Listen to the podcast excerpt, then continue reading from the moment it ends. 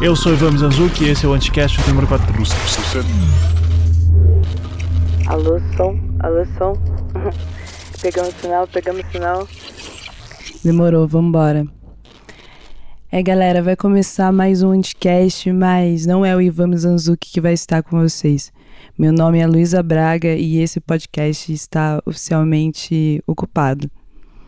Eu vou estar numa gravação hoje com Andresa Delgado e J. Marx para um papo bem reto, bem incrível sobre as suas perspectivas enquanto militantes aí do movimento negro, jovem periférico que tem tomado as ruas aí na última semana e nas últimas semanas, na verdade, no Brasil e a gente vai ter um papo bem legal.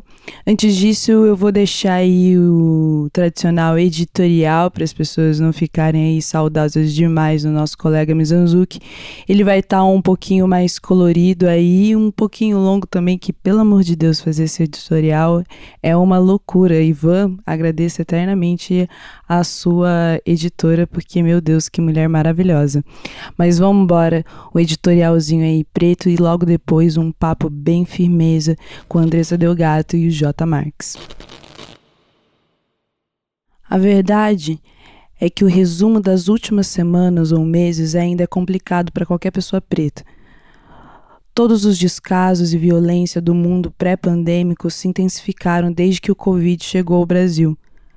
A falta de leitos nas periferias para atender às demandas da pandemia, a Fundação Palmares, tomada por um homem totalmente antagônico com toda a luta histórica do povo negro, abertamente intolerante, Sérgio Camargo chegou a declarar que candoblecistas não teriam mais nenhum centavo da fundação em áudios publicados pelo jornal Estado de São Paulo, Camargo coloca sua perseguição a funcionários, insulta o movimento negro e especificamente Mãe Baiana, Adina dos Santos. Iniciamos também uma semana com mais um baque no estômago com o caso de Miguel Santana, e é preciso falar sobre isso. A maneira como o caso ilustra com crueldade boa parte do acúmulo de tragédias que temos hoje no Brasil é devastador. Miguel é filho de uma mulher, obviamente sem o direito de ser uma trabalhadora segurada durante a quarentena. Uma mãe trabalhadora doméstica que, assim como muitas, se vê na dupla obrigação do trabalho e maternidade, agora sem o apoio das creches Revolta muito pensar nos pormenores desse caso. A patroa que do conforto do seu apartamento de luxo sequer leva os seus cachorros para passear. Está ocupada fazendo as unhas com a manicure que atende a domicílio, provavelmente vindo aí também do transporte público. Miguel deixado sozinho em um espaço sem afeto, sem acolhimento nenhum. A mão da Sinhá no elevador, e às vezes eu me pergunto se ela se preocupava em não estragar as unhas recém-feitas com aquela criança. Como aponta o historiador Henrique Oliveira, abre aspas, a morte de Miguel Otávio ocorre também em meio à pandemia global do Covid-19, o novo coronavírus, na qual o Brasil se tornou o epicentro mundial de um vírus mortal e de contágio rápido. Contudo, as empregadas domésticas continuam a ser coagidas a comparecer ao trabalho, mesmo com o risco de contaminação. A Prefeitura de Belém chegou a inserir o trabalho doméstico como essencial após decretar um lockdown na cidade. Filhos e filhas de empregadas domésticas e diaristas lançaram em março um manifesto pela vida de nossas mães, para exigir proteção individual e isolamento social às trabalhadoras domésticas. A função do trabalho doméstico no Brasil é garantir o ócio dos brancos, que compõem as camadas médias e a burguesia, que não conseguem se desgarrar desse fetiche escravocrata e estão passando a quarentena com suas empregadas domésticas. Enquanto Mirtz passeava com o cachorro, para que ele provavelmente fizesse suas necessidades fisiológicas e ela ainda as recolhesse, o seu filho estava recebendo um tratamento abaixo do esperado, até mesmo para um animal de estimação qualquer. Fecha aspas. Sari Gaspaz Cortés Real, a primeira-dama da cidade de Tamandaré, desde então não conseguiu permanecer anônima e a realidade é que os desdobramentos do caso incluem a contratação fraudulenta de Mirtes, mãe de Miguel, como funcionária da prefeitura de Tamandaré, mesmo ela não tendo cumprido um dia de trabalho sequer na prefeitura. Afinal, prestava contas e serviços na casa do prefeito em Recife e também em Tamandaré quando a família ia para lá. Há também o recente apontamento de que Sari consta como aprovada no, para recebimento do auxílio emergencial. Compartilhamos pedaços de um sofrimento que Mirtz não verá fim. Do lado de cá, é possível se solidarizar com a sua dor, e, de fato, tentará ao máximo possível estar ao lado dela nesse processo. Vozes por todo o país e corpos por todos os lugares se colocaram às ruas domingo, também por Miguel e por sua família. Uma criança de cinco anos, cinco anos de afeto, de amor, vinte mil reais e uma acusação de homicídio culposo, que, para falar a total verdade, ainda não me desce o estômago Ainda é muito difícil falar do Miguel. Ainda tem muita coisa para a gente sentir. E assim, no domingo, os atos de rua se espalharam pelo país, colocando em pauta o antirracismo, com a constante reafirmação de que vidas negras importam, e também o antifascismo, adotado como uma bandeira para uma frente ampla contra o governo Bolsonaro. De certa forma, um debate público sanitário sobre ir às ruas em um momento claro de crescente a pandemia se formou.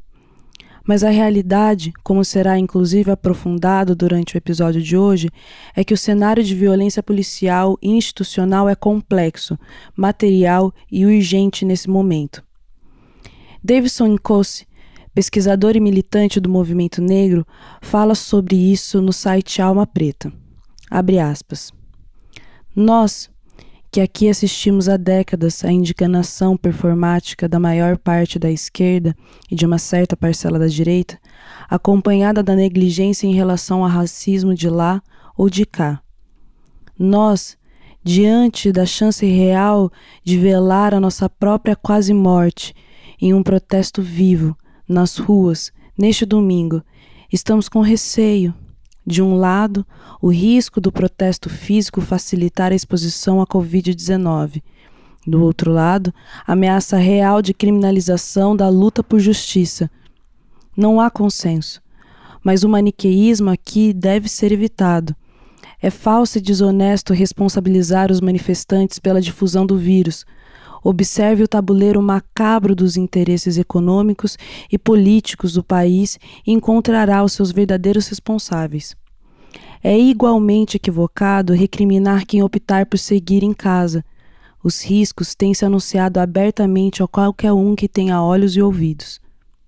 E, para nós, pretos, ainda o temor da velha indignação performática diante de velhas dimensões raciais da exploração de classe que tem marcado a dita esquerda nas últimas décadas. Fecha aspas. Entre dúvidas, tensões, com as ameaças de conflito com os apoiadores do presidente ou com a própria polícia, as ruas foram ocupadas em várias cidades, reivindicando pelo amplo viver das pessoas pretas e suas comunidades e o efetivo da polícia ocupou as ruas também. Houve registro de violência por parte da polícia em várias cidades, com 112 pessoas sendo detidas em Belém do Pará por estarem em grupo com mais de 10 pessoas e não respeitarem o distanciamento social, segundo informação dada pela Secretaria de Segurança Pública e publicada pela Folha no domingo. Os atos também demarcaram uma semana que começa obscura e ainda deriva no que tange ao combate à pandemia. Com dados descentralizados e em meio ao possível pico, os embates entre poderes se fundamentam e aprofundam a instabilidade política, econômica e social brasileira. Se nada mudar, no dia 15 de junho, o Brasil completa um mês sem ministro da Saúde e estamos cada vez mais fiéis à metáfora do barco à deriva. o Ministério de Saúde, na tentativa de impossibilitar a ampla divulgação dos números atualizados da pandemia, passou a publicar boletins diários com os dados da Covid cada vez mais tarde. A princípio, alegando problemas técnicos, fontes internas apontam pedidos vindos do Planalto para que as divulgações fossem feitas mais tarde para dificultar a ampla análise dos anúncios crescentes de mortos infectados pela mídia. E essa tentativa veio em um momento crítico. O país batia o seu recorde de mortes diárias, com 1.473 óbitos confirmados nas 24 horas anteriores. A construção e divulgação ampla de dados qualitativos tem sido um dos princípios fundamentais de combate à pandemia e a intenção do Planalto parece bem clara em trabalhar para dificultar o acesso a dados que evidenciam a total negligência ao qual estamos submetidos. Conforme noticiado em diversas matérias no Globo, Folha, UOL, entre outros veículos, além de atrasar o acesso aos dados, o governo mudou a forma de calcular o balanço diário de mortes, que incluía os dados das últimas 24 horas e os números acumulados. Bolsonaro deu a seguinte declaração: aspas. É para pegar o dado mais consolidado e tem que divulgar os mortos do dia. Por exemplo, parece que dois terços dos mortos eram de dias anteriores o mais variado possível. Tem que divulgar os do dia. O resto consolida para trás. Fecha aspas. Seguida em sua narrativa trampiana de antagonismo com toda forma de imprensa de fato informativa, Bolsonaro aproveita os questionamentos feitos pelos jornalistas para fazer novas menções à Rede Globo, como apontado pelo Eu País. Abre aspas. Questionado sobre a mudança de horário, Bolsonaro afirmou em uma coletiva nesta sexta-feira que ninguém deve, ninguém tem que correr para atender a Rede Globo. O atraso, segundo ele, acontece para que se pegue o dado mais consolidado. Os dados do boletim são compostos por informações reportadas pelos governos estaduais diariamente o próprio Ministério, entretanto, disse por diversas vezes que os estados repassam os dados até às 15 horas. Se ficar pronto às 9, tudo bem, mas não vai correr às 6 da tarde para atender a Globo, a TV funerária, disse Bolsonaro. Ele ainda continua aprofundando de maneira preocupante o discurso e a manipulação dos dados sobre o Covid Fazendo insinuações contra os números divulgados pelos estados, o Planalto coloca em aberto a possibilidade de reajuste nos números já divulgados, inclusive. Ainda na quinta-feira, Carlos Wizard, cotado para assumir a Secretaria de Ciência, Tecnologia e Insumos Estratégicos do Ministério da Saúde, chegou a declarar, mesmo sem apresentar provas, afinal, por que apresentar provas, que o número apresentados pelos estados estão inflamados, ao contrário do que indica vários estudos, inclusive do próprio Ministério da Saúde. O Wizard recusou o convite para assumir a secretaria no domingo. A estratégia seguida pelo governo brasileiro lembra a usada pela Rússia, agora terceiro país em número de casos confirmados no mundo Lá é preciso diferenciar entre a morte pela Covid-19, quando esta for por enfermidade principal, a causa original de morte, e a morte por outras doenças, quando a Covid estiver presente e diagnosticada com métodos analíticos, mas sem morfologia clínica que poderia causar a morte. Já não é novidade que os dados do Brasil não imprimem uma realidade, o gargalo de teste continua sendo real. E em meio à crescente flexibilização da quarentena, nos colocamos enquanto povo de frente a uma realidade onde a queda da curva de contágios e mortes fica cada vez mais inatingível em qualquer momento próximo. Mesmo assim, o obscurantismo avança cada vez mais sob o combate ao Covid e dados solicitados pelos jornais se tornam cada vez mais difíceis de acessar. O discurso alinhado dos apoiadores de Bolsonaro deixa evidente que a distorção de informações e dados sobre a pandemia tem objetivo acelerar as medidas de flexibilização do isolamento que vêm sido propostas por prefeituras e estados. Nesse cenário, o Ministério Público Federal deu 72 horas para o Ministério da Saúde elucidar por que alterou o horário e o modo das atualizações de dado. Obviamente, este movimento não passou desapercebido pela comunidade científica, que, através da Sociedade Brasileira para o Progresso da Ciência, a Academia Brasileira de Ciência e a Associação Brasileira de Saúde Coletiva, se manifestaram repudiando a omissão ou deturpação de dados relativos ao Covid-19.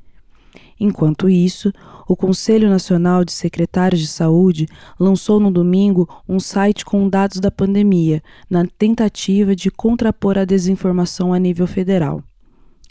Extra, Folha de São Paulo, G1, Estado de São Paulo, O Globo e o UOL se comprometeram a cooperar para tentar disponibilizar dados com maior transparência para a população. Congresso e STF também se manifestaram o Senado anunciou que a Comissão Mista Especial de Acompanhamento do Coronavírus irá trabalhar com dados enviados pelos estados. Do lado do STF, Alexandre de Moraes concede uma liminar para que o governo passe a divulgar os dados completos da pandemia. O Judiciário tem sido um agente ativo também nos estados e municípios quanto à flexibilização.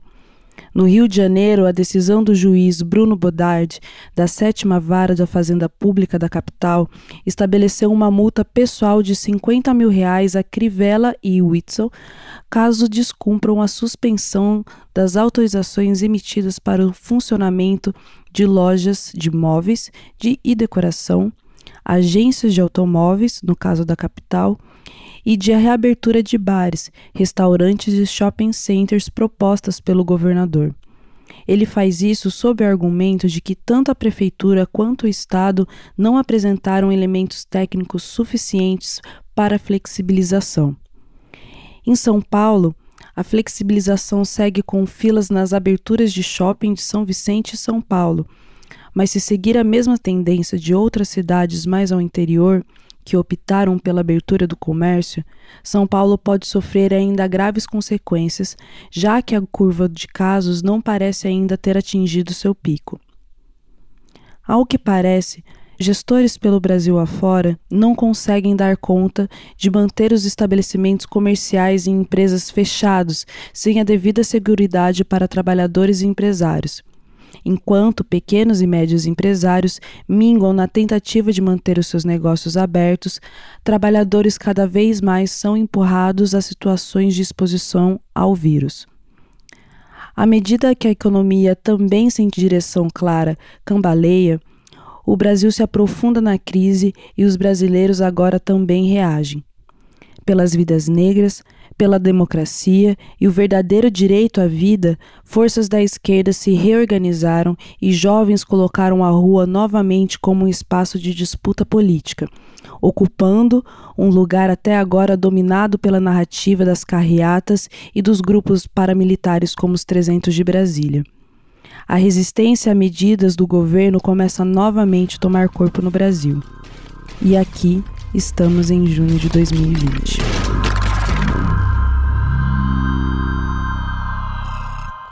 Bem, pessoal, aqui é o Anticast e, na verdade, não vai ter Anticast com o Ivan, não, gente. É o seguinte, esse espaço está sendo aqui, nesse momento, devidamente ocupado, né? Proponho aqui, me rebelei, saí das capas do Anticast e estou ocupando, né, esse espaço aqui para trazer um papo muito foda, muito importante para nós nesse momento e vozes muito fodas e muito importante para nós nesse momento aí de mobilização nacional, né? É, eu estou aqui com dois convidados muito, muito, muito, muito da hora. Assim, adianto que além de estar nervosa de estar host hosteando um anticast, estou nervosa por estar na presença dessas duas pessoas, porque o Black Twitter, o meu, meu Black Twitter particular, né, é, os ama muito, né, os curte muito. E então eu estou aqui hoje com a Andresa Delgado. Olá, Andresa. Hello, hello, tudo bom? E também estou aqui com J. Marques. Tudo bom, J? Salve, salve. Saudações da Cidade de Deus. Salve, salve, galera. É... Acho que o Jonas Manuel também talvez escolha aí com a gente. Era pra ele estar nesse episódio. Talvez ele apareça, talvez ele não apareça. Fica aqui, né? A, o recado e a vontade já inicial, expectativa inicial pro ouvinte nesse momento. É, mas a gente juntou essa galera preta maravilhosa, ativa e militante nesse país para poder bater um papo reto com vocês e falar algumas coisas aí sobre as mobilizações e as ações que têm acontecido acontecido nas últimas semanas no Brasil, né? Eu acho que todo mundo está acompanhando, né? Os atos que estão agora reivindicando novamente as ruas. É, estamos num, num, momento cada vez mais caótico é, da pandemia e cada vez mais preocupante.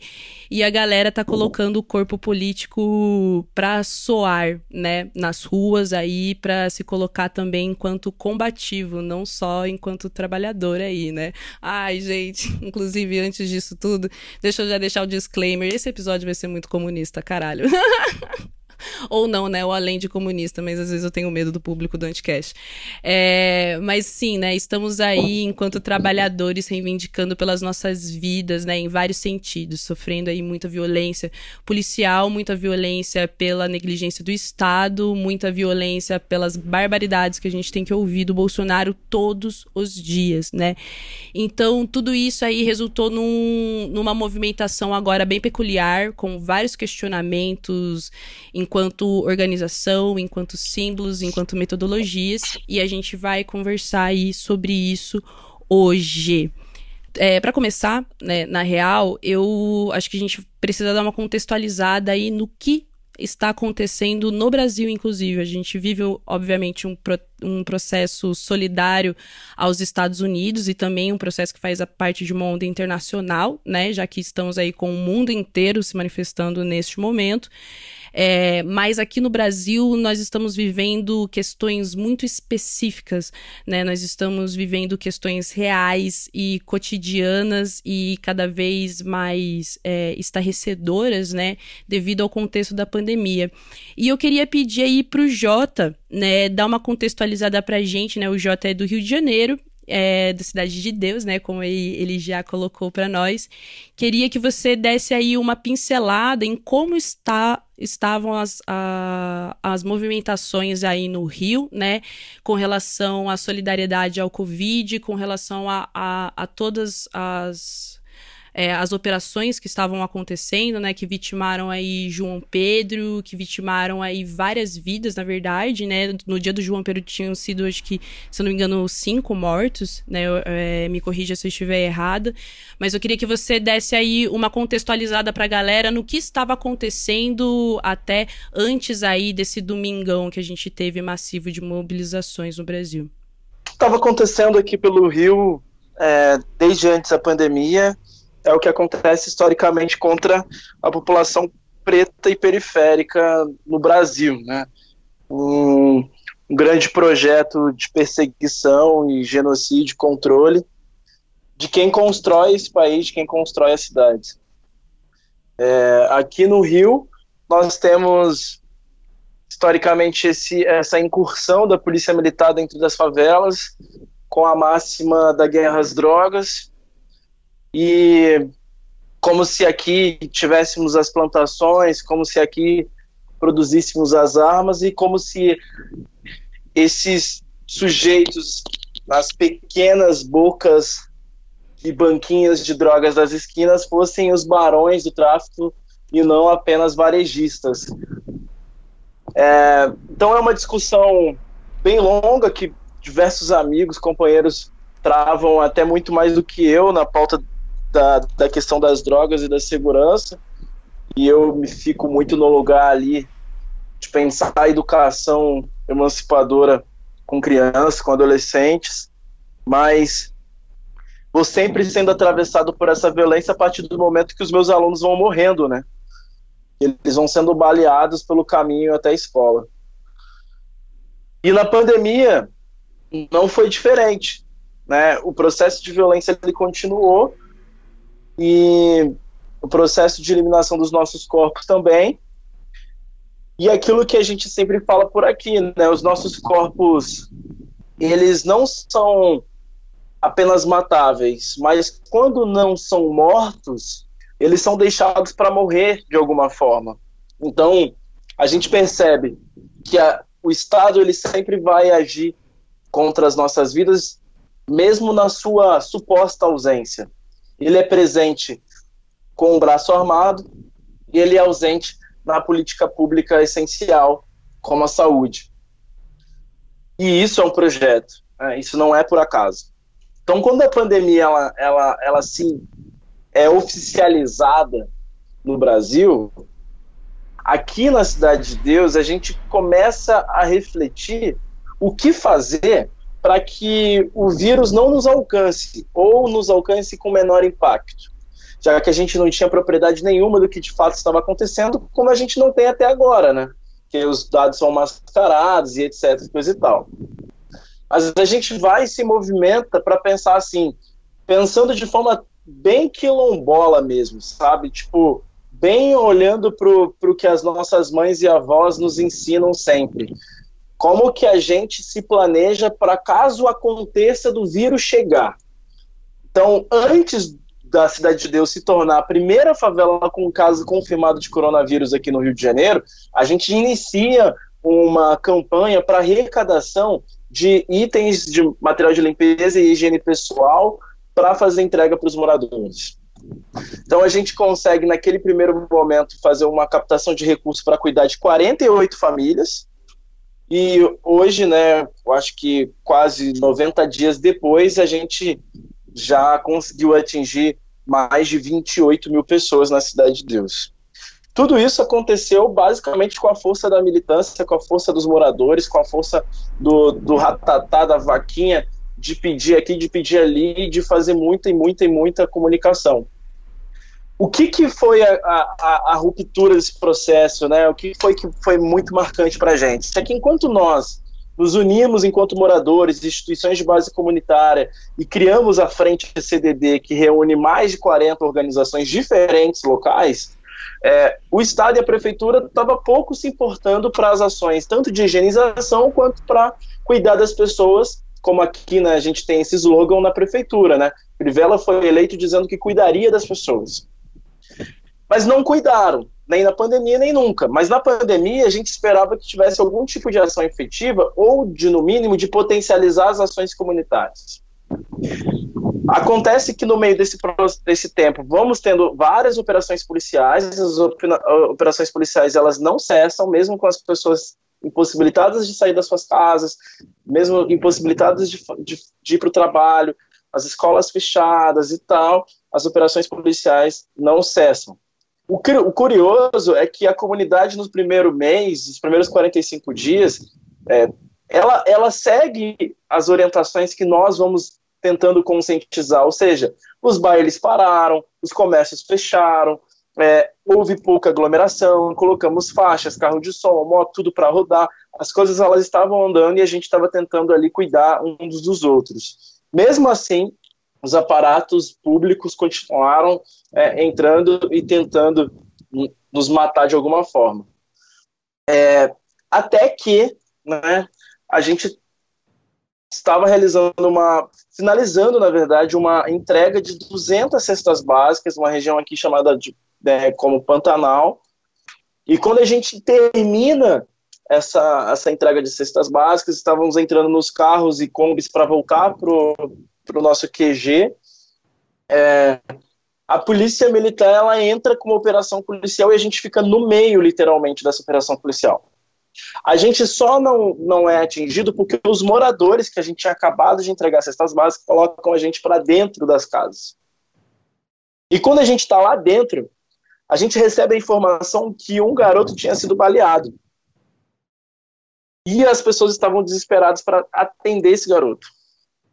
Nós já estávamos extremamente cansados, estávamos entre vários militantes e, e, ativistas e, e, mobilizadores locais. O que a gente faz? Todo mundo liga seus, seus celulares, lives e vão para cima da, da operação pedir para que o garoto seja atendido.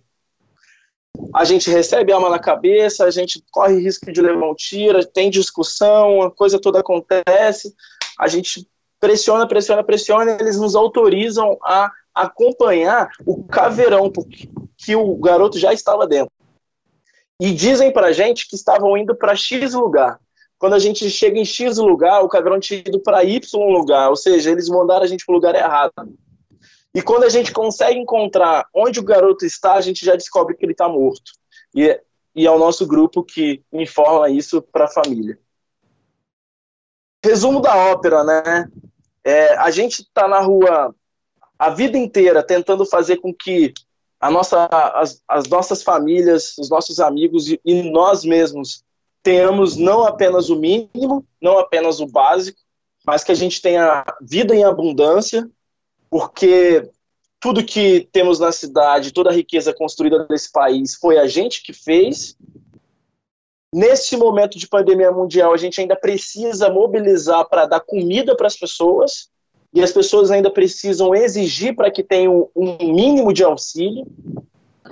E como se tudo isso não fosse o bastante, o Estado ainda age com um aparato policial para eliminar nossa vida de uma guerra que a gente não gerou e que uma guerra que ele mesmo é financiador. Então, aquilo que era só uma ação é, humanitária passa a ser também uma, uma frente de, de muita luta para fazer com que as operações aqui na cidade elas cessem. Então, esse é um breve panorama. De lá para cá, infelizmente, a quantidade de, de infectados aumentou de forma significativa. Os dados que nós temos hoje, é, eles não revelam a realidade, porque é, a gente entregando vai descobrindo vários casos que não estão notificados, ao mesmo tempo que a UPA, né, local, ela informa que é, aumentou o número de casos de pessoas com gripe e as pessoas estão morrendo de repente assim. Então, a gente está lidando com várias faces aí de um Estado que é fascista e de um, de um Estado que é racista, burguês e que atenta contra os nossos corpos de forma violenta, sistemática e planejada. É isso. É foda. eu, eu, eu acho muito importante, né, esse relato, assim, na verdade, e que isso seja colocado para as pessoas de maneira ampla, é porque a gente acompanha isso de maneira generalizada muito através do, dos olhos da mídia. Né, a gente acompanha isso através de narrativas editadas, né, querendo ou não, e, e, ter essa perspectiva de movimentação é muito importante para que as pessoas, para que a gente possa, inclusive, solidificar nas pessoas né, a centralidade e as urgências do que está acontecendo agora no Brasil. Né? O que você está colocando aqui para gente é a perspectiva do Rio de Janeiro, né, específica mas ela se, se repete e de, de maneiras diferentes em todos os espaços do território brasileiro, né? Desde aqui do interior e tal, e justamente por isso que as manifestações de fato se, é, se massificaram, né? E, e conseguiram extrapolar esse, esse, essa localidade. Eu queria perguntar para a Andressa, né, é, também dessa, dessa contextualização do espaço de São Paulo, e fazer um apontamento específico para ela. Acho que depois o, o Jota também pode comentar sobre como foi esse dia no Rio de Janeiro, que para além do contexto, né, é, também do que estava acontecendo em São Paulo desde aí do início da, da pandemia, a gente a gente teve, né, de específico na capital aí, que na semana anterior, né, no domingo passado, acho que foi dia 31, né, de, de maio, a gente teve aquele ato das organizadas, né, ao mesmo, é, ao mesmo tempo que estava rolando atos no Rio também, é, organizados é, justamente pela galera, né, aí do Jota, todo o pessoal que se organiza dentro das, das várias comunidades do Rio, é, e Só que em São Paulo teve essa característica né, específica do ato pela democracia, né? Que acabou desembocando aí em várias discussões é, da interwebs, que depois a gente pode abordar ou não, né? Mas eu queria saber a sua perspectiva aí desse, desse contexto de São Paulo, né? E como foi também né, a, a, a recepção aí, não sei se. Eu, eu particularmente não acompanhei, eu tô perguntando até porque eu não vi muito isso, ou, ou não me atentei a isso. Como foi a, a recepção da galera organizada? Organizada de São Paulo, né, os pretos organizados de São Paulo, a essas primeiras, né, manifestações aí que aconteceram, essa primeira grande manifestação que aconteceu aí pela democracia puxada pelas organizadas.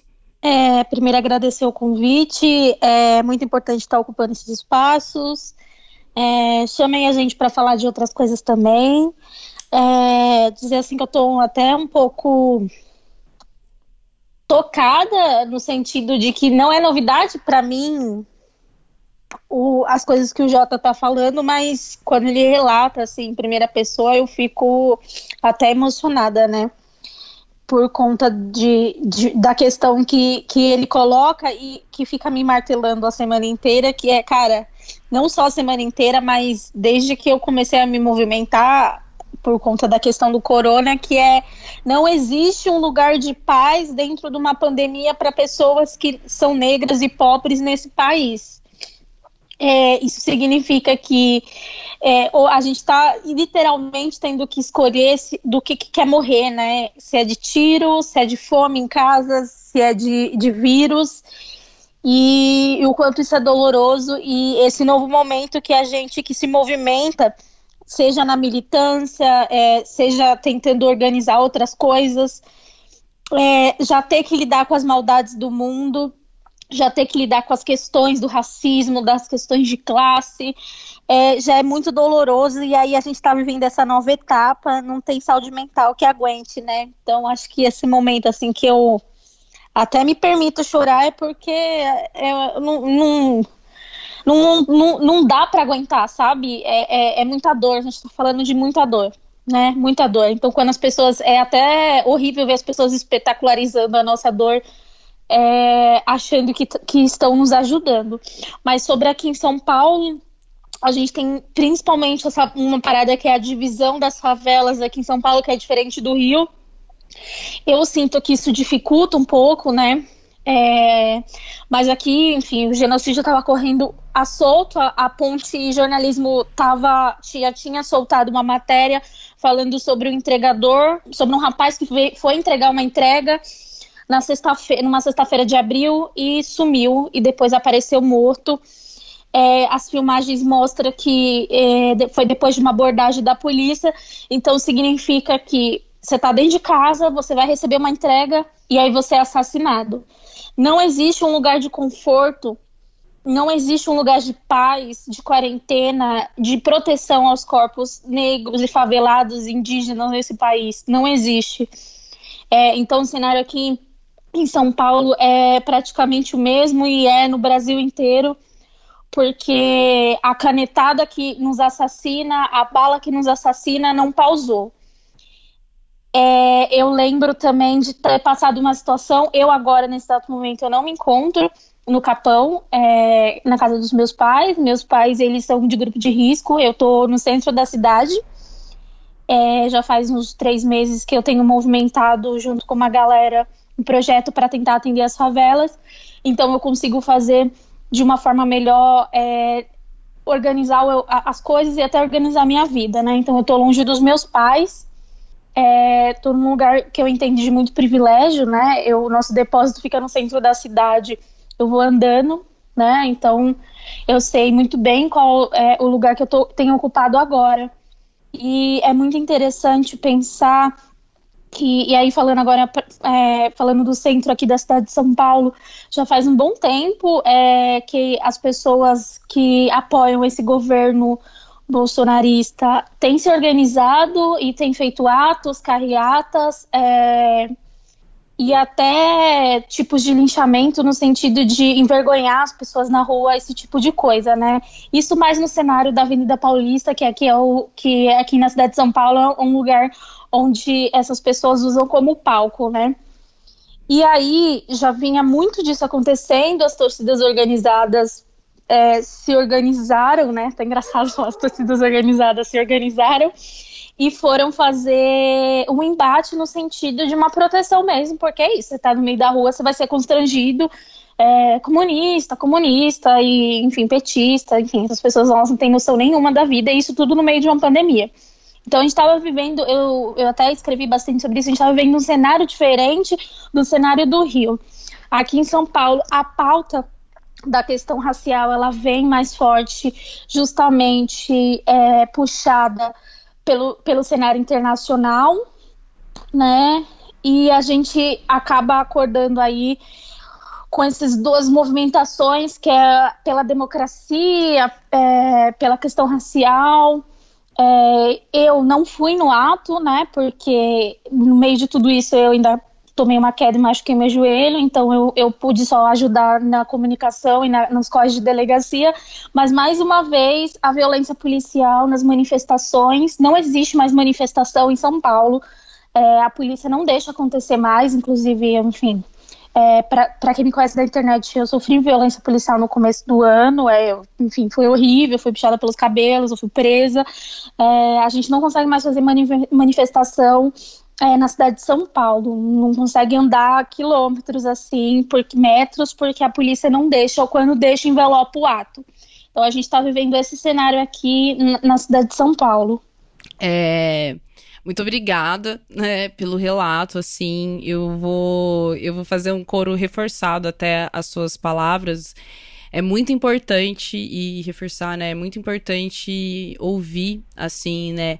É, de, de primeira mão, eu tô até refletindo enquanto vocês falam, assim, né? O quanto é importante para mim, inclusive, né? É, eu tô localizada no Paraná, no interior do Paraná, né? É um cenário bem diferente, assim, né? É um processo bem específico que a gente vive aqui num, num sul bolsonarista, é, enfim, a, onde a, a pandemia também tem se espalhado, as decisões têm sido feitas, aí é, a, a revelia, né, da galera, muito pautada pelo, justamente pelo, pelo, pelas associações de comércio, etc, etc. As pessoas estão, de fato, se contaminando cada vez mais aqui, embora seja bem menos, né, do que São Paulo, né, não, não tem tanto esse impacto visível, assim, na, ainda para a galera daqui, mas é muito preocupante, assim, são realmente contextos bem específicos que nos levaram, né, é, aos desenvolvimentos dessa semana e aos atos que aconteceram aí durante o domingo. É, nesse sentido, queria trazer aí algumas discussões que acabaram é, nos norteando aí durante a semana, né? Eu acho que todo mundo se estressou muito no Twitter sempre, mas essa semana foram várias coisas aí rolando, né? É, desde todo mundo virar antifascista até todo mundo virar antirracista e, né, a galera que indica, mas não segue, o pessoal que dá força, mas não dá, né? E, inclusive, o ir ou não ir, né, nos atos puxados aí pro domingo. A gente, né, conversou sobre várias coisas aí enquanto comunidade, né, dentro e fora da internet. Aqui eu, eu me localizo dentro da internet, né, nesse espaço com vocês, porque é onde eu divido com vocês. Mas eu queria começar refletindo aqui, daí é uma pergunta para os dois aí, acho que quem se sentir mais à vontade em responder primeiro pode, pode já puxar a conversa.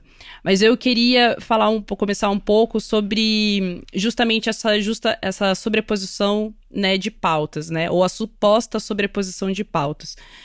É, acho que a princípio aí a gente tem, obviamente, duas duas pautas bem, bem colocadas, né? É, dois momentos bem colocados, inclusive porque aqui no Brasil a gente tem dois focos, né? De mobilizações bem reais. E, e anda-se muito discutindo sobre essa parada de, de, de incorporação, né?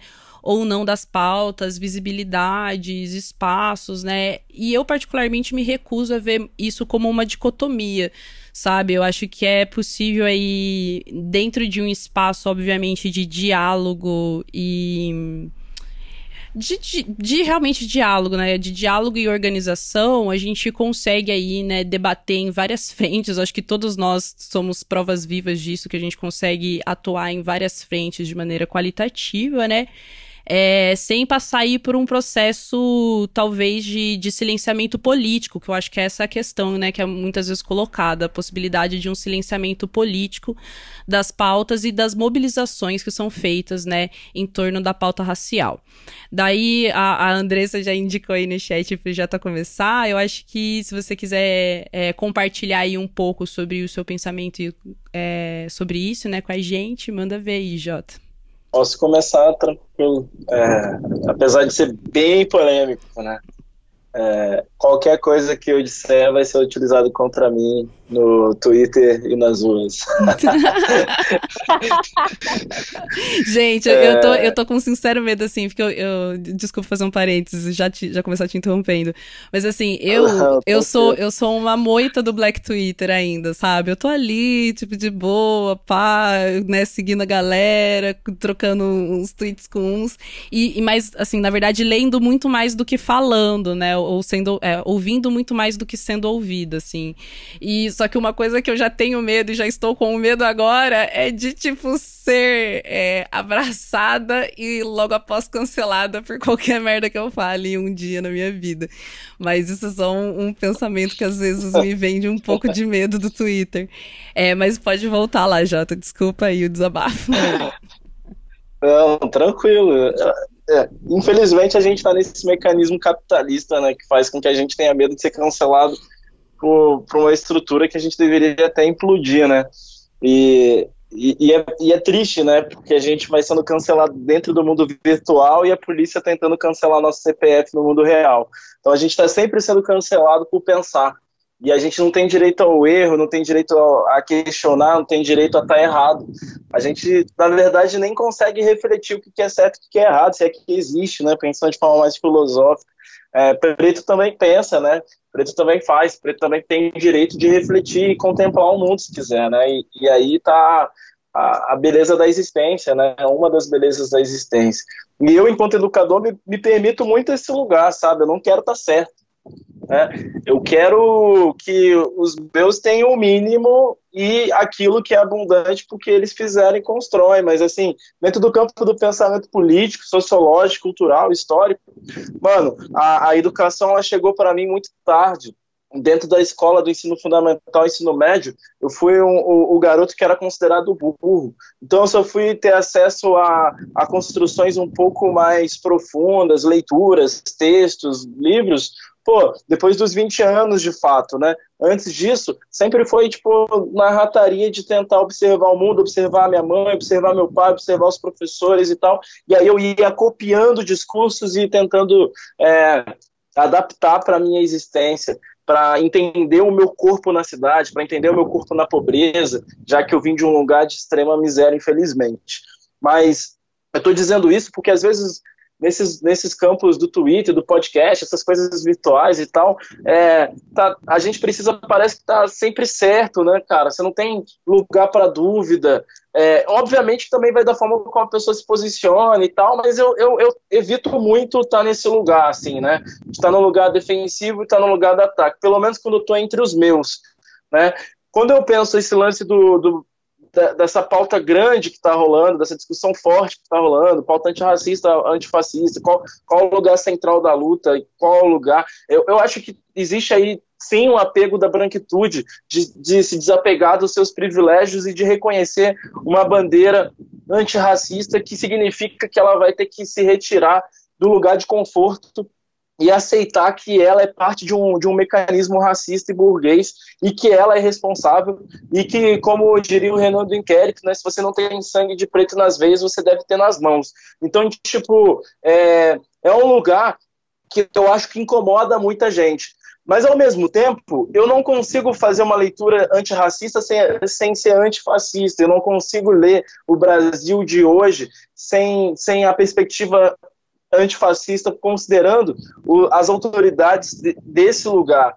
E não só as autoridades recentes, mas todo o histórico nosso de autoridades. Na verdade, ao, ao, no momento que eu reflito a autoridade, eu já estou refletindo a queda des, desses sujeitos, né? Porque eles estão sempre sendo autores né, da, das nossas vidas, quando nós precisamos ser os autores das nossas vidas, né? Então eles estão sempre de forma autoritária ditando a nossa caminhada.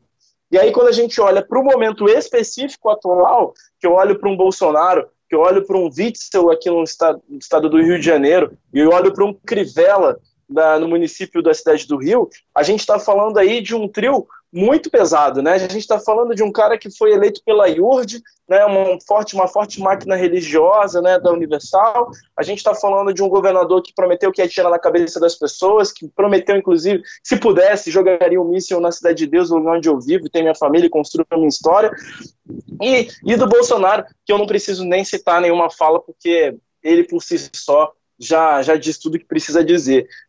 Então, assim, não pensar a pauta antifascista é impossível. A, a questão para mim é é que essas duas coisas elas são complementares, né? A luta anti, antirracista para mim, né? E aí eu me dando o direito de estar errado, uma leitura histórica. É, quem leu mais, por favor, me ajude. Mas ela já é antifascista na, na sua na sua base. Ah, para mim houve sim uma, uma discussão às vezes de distração da, do, do, desse momento de atos e etc.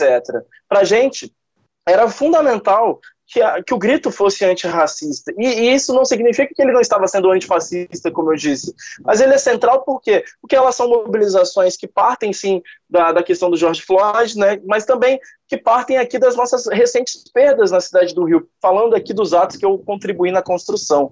Então, essas recentes perdas não foram é, é, de qualquer perda, foram de garotos, jovens, adolescentes, de crianças pretas mortas, assassinadas pelo Estado, que é fascista, mas que é racista. E esses corpos, eles têm uma, uma identificação, eles têm um, um, um traço, eles têm uma cor, eles têm um CEP, eles não são qualquer corpo, sabe?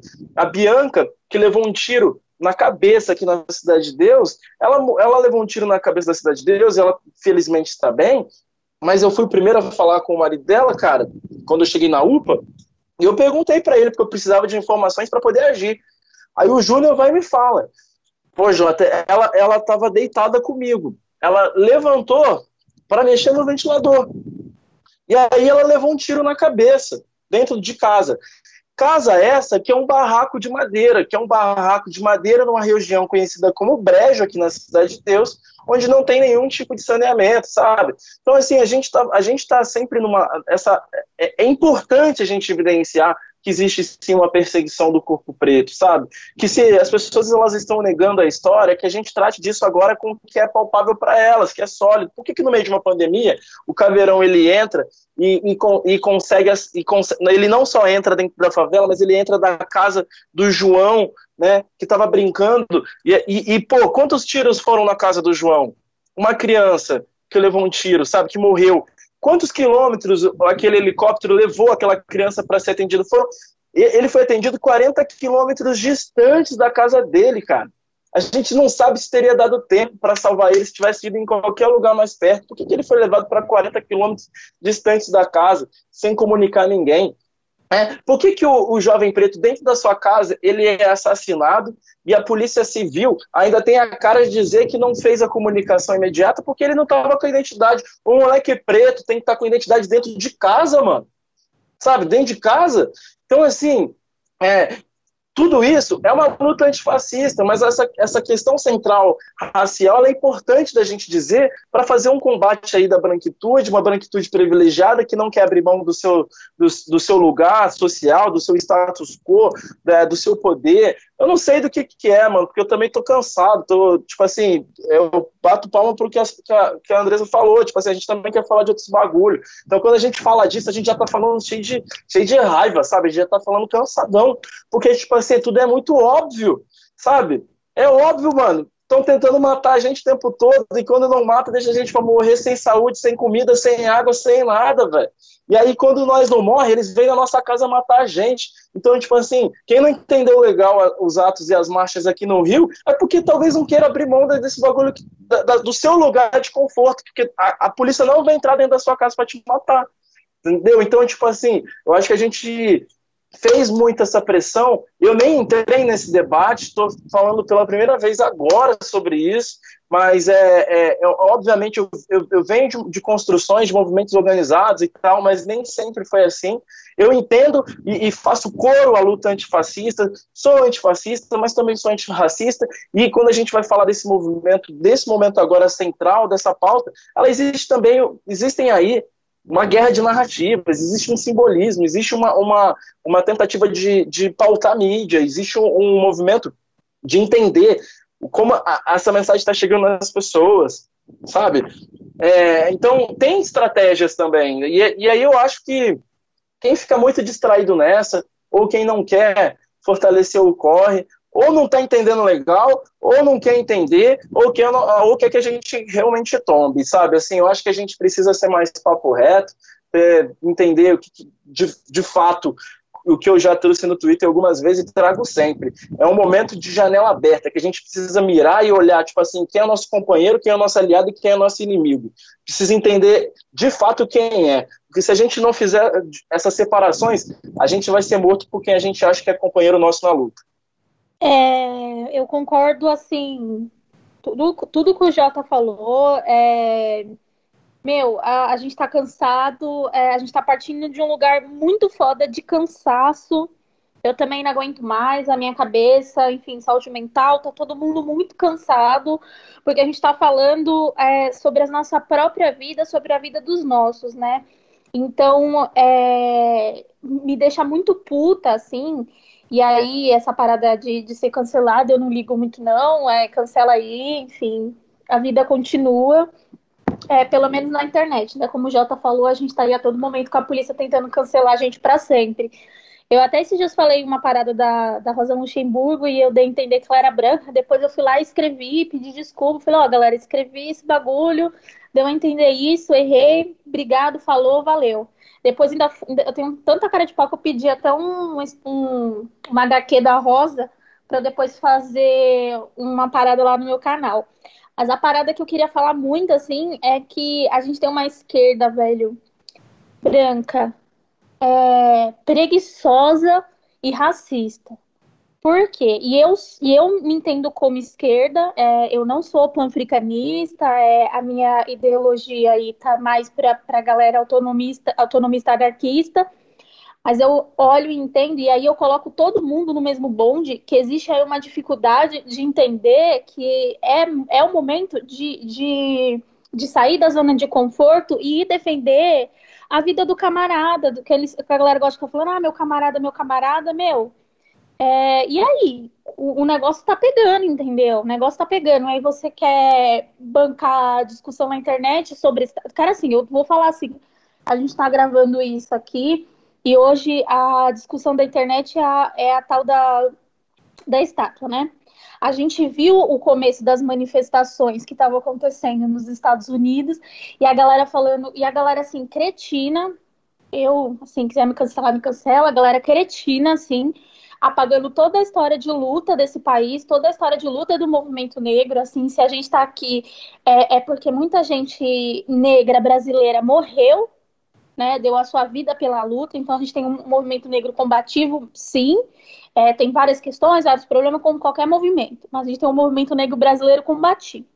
E as pessoas lá falando, ah, tem que botar fogo, que não sei o quê, nananã, né, apagando como se o movimento negro não fizesse isso.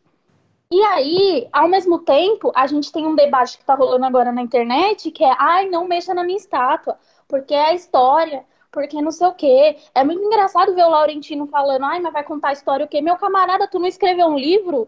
Eu até escrevi e falei assim, meu, é, arranca a estátua e bota uma placa. Aqui, aqui tinha um genocida desgraçado, aqui tinha um genocida que suprava e matava. É, matava negro indígena. Então, é, veja, veja a hipocrisia, entendeu? Ao mesmo tempo que se cobra uma radicalidade, a gente toca num assunto e a galera fica, ai, não, mas veja bem, veja bem, não sei se pode falar palavrão, mas veja bem o caralho, entendeu? É, o que que. Tem um, um, livro que eu gosto muito que chama Como a Não Violência Protege o Estado, né? E vai trazer essa questão, que aí envolve outras questões, que é que a galera gosta muito de colocar o Malcolm X contra o Martin Luther King e dizendo que o Martin Luther King era pacifista. O Martin Luther King nunca foi um pacifista, ele tinha os métodos dele, né? Mas ele nunca foi lá e falou: Ó, oh, meu filho, não toque fogo num pneu, entendeu? É, e aí a gente tem esse problema. Aí tem um outro problema que é uma esquerda cretina, no sentido que a gente viu aí uma galera do rap nacional soltando vídeo falando: olha, galera, não vou ao ato por isso, mas quem fosse proteja, e uma galera do rap nacional indo no ato. O que, que a gente acorda no outro dia? Uma galera colocando o pessoal um contra o outro, né? Então, assim, preto contra preto, entendeu? Que, que é isso que a gente que a galera gosta, né? De ver a gente se degladiando. Então, se cobra muito o posicionamento das pessoas negras, se cobra muita coisa das pessoas negras, mas se cobrar a branquitude, se olhar no espelho, e para além de postar um quadradinho preto e, e se olhar no sentido de quem sou eu na, no game, né? Como bem, bem trago pelo Jota, ou você tem na mão ou você tem no sangue, né? Não, não, tem história. Que a história desse país é essa, entendeu? Então se cobra muito da gente. É, tem uma parada da perda da narrativa que eu acho que é interessante colocar assim.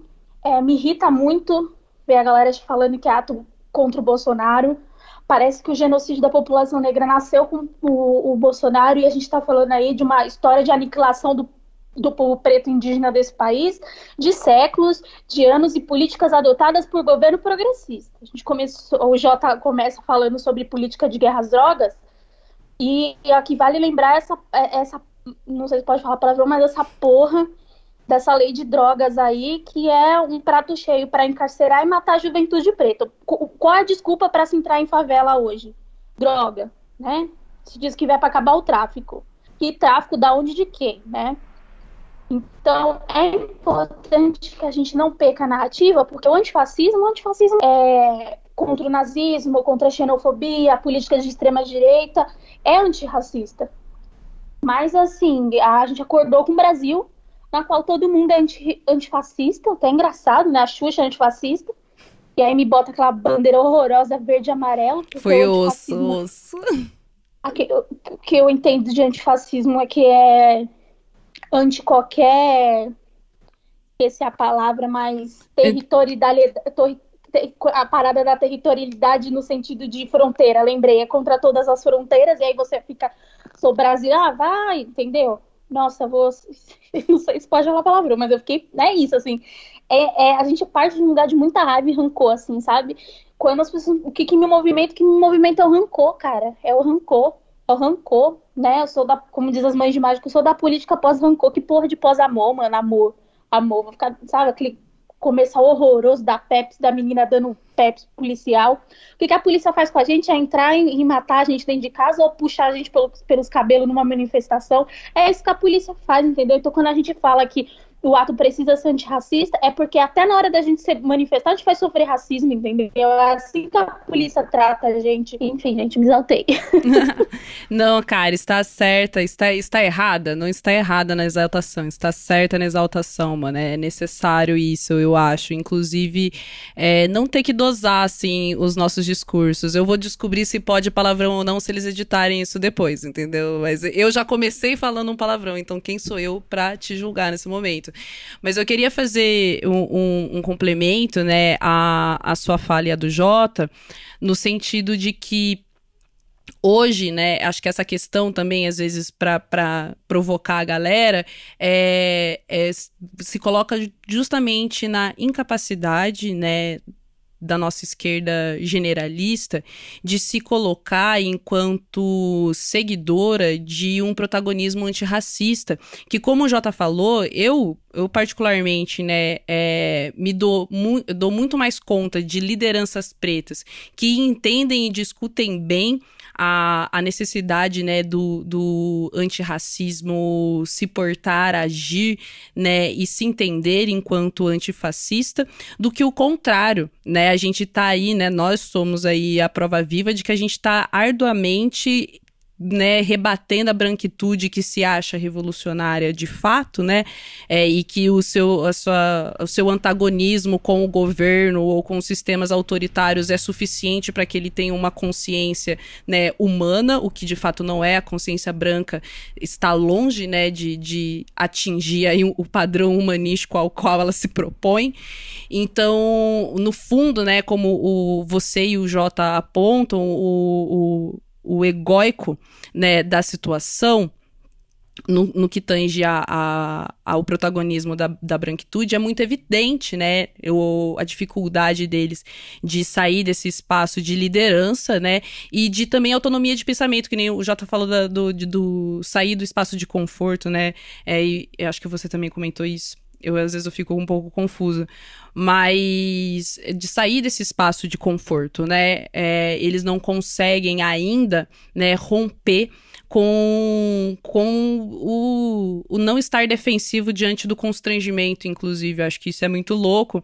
E é uma das paradas que eu tô achando mais massa desse momento, inclusive nosso, enquanto comunicadores, enquanto galera que tá nessa disputa com o pessoal, né? Porque eu vejo que finalmente a gente tem o mínimo é, de capacidade, né, nesse momento, de rebater e contrapor essa narrativa e esse processo que é contínuo, né? Não é a primeira vez que a gente passa por esse esse tipo de assimilação de pauta, de invi invisibilização do, do, das nossas ações, dos, do, do, dos fatos que acontecem conosco, dos nossos corpos, da nossa dor, da nossa raiva, né? E do nosso propósito, do que nos separa deles também, né? No, do que os coloca como inimigos. Aí, é, para a gente caminhar nesse sentido, eu queria que vocês dessem aí algumas perspectivas sobre o que foi, né? Então, após toda essa construção de discussão, inclusive sobre o ir ou não ir, que eu acho que eu não vou nem aprofundar, eu tinha marcado isso como ponto de pauta, mas a Andressa colocou assim perfeitamente, né? É, a branquitude ainda não entende que nós não somos um, uma massa uniforme, que nós temos perspectivas e realidades diferentes, que tem a realidade da galera que não, não pode, é, que até mesmo acha que talvez não seja estratégico ir para a rua nesse momento, e isso não diz desle não necessariamente desle deslegitima é, a galera que está né, no, na movimentação para fazer com que esses atos ocorram e que, e que esses atos, inclusive, têm propósito, têm espaço, têm porquê, né? Como a gente aqui já falou exaustivamente durante o episódio. Então eu queria que vocês dessem um relato aí um pouquinho do que foi de fato aí o domingo, agora dia 7, para vocês aí nas suas territorialidades. É, o Jota começou da última vez, então eu vou pedir para Andressa, né, fazer o relato primeiro aí de como foi em São Paulo. É, aqui em São Paulo, né, o, a, a, manifestação ela se dividiu em, em, em, dois blocos, né? Uma parte das lideranças. Eu não, eu vou falar para vocês que eu tive uma dificuldade. Eu já vou deixar uma crítica. É, você fala que um ato é antirracista e antifascista, aí você já faz uma divisão do ato aí você bota um carro de som, né, para evitar aglomeração, aí você bota um carro de som, você vai aglomerar as pessoas, eu não entendi isso, é, mas como eu não estava na organização, enfim, não, não, teria nem como fazer essa disputa. É, e aí o, o, que mais me estranha é, por exemplo, essa coisa do protagonismo, né? Você fala tanto que é um ato antirracista e aí você fica colocando figuras brancas da esquerda para poder ficar falando, né? Nem, nessa, nem nesse momento que a gente está falando do antirracismo se pensa na, no tal lugar de fala. Né? Mas aí teve uma outra manifestação, essa foi na Paulista, que acho que foi um pouco mais radicalizada no sentido que eram os grupos antifas, então estava muito mais policializado. Aí, mas tinha uma galera no ato no, no Lago da Batata também. É, e tinha provocadores também lá na Paulista. É, eu sei que a, a, o, final do ato foi assim, pessoa, que nem eu comecei né, falando, assim, não dá mais para fazer manifestação sem sofrer repressão policial. Principalmente quando você está fazendo uma manifestação mais combativa no sentido de é, palavras de ordem contra a polícia, é, contra o Estado, é, falar que as vidas negras importam, né? É, ou desafiar o governador ou o prefeito, né? Então, teve bastante violência policial no final da manifestação, assim, a polícia totalmente descontrolada. E, na verdade, a gente fala de um descontrole é, no sentido de, de armamento, né? Atirando em todo lugar, porque, na verdade, é um lugar de controle, né? É o descontrole para controlar, né? E aí foi muito violento, mas enfim, terminou, a gente não teve nenhum preso definitivo, todo mundo as, é, foi qualificado na delegacia, né? Essa parte eu, eu tentei acompanhar mais, é, que é a parte do acompanhamento na delegacia, então ajudar a ligar nas DPs e tudo mais, mas no final a, deu até tudo certo, né? As, o final das duas manifestações. Mas uma coisa que eu para finalizar, eu percebi é que teve bastante gente desaparecida, né? Eles demoraram muito para levar as pessoas para a delegacia. Então teve esse momento muito sério que foi das pessoas estarem desaparecidas. É, aqui foram dois atos, né? Vou falar do, do último, porque primeiro já está um pouquinho é, para a mídia já está já tá antigo, mas para a gente foi bastante simbólico. É, esse ato de domingo, eu acho que, para a gente que tava na, tá na linha de frente dessas construções, aqui no Rio, foi um. Primeiro, que foi incrível realizar. Segundo, que a gente está muito orgulhoso do que a gente fez. E isso porque a gente estava enfrentando um trilhão de influências com um canhão de audiência dizendo para a gente não fazer. É, e isso é muito delicado, né?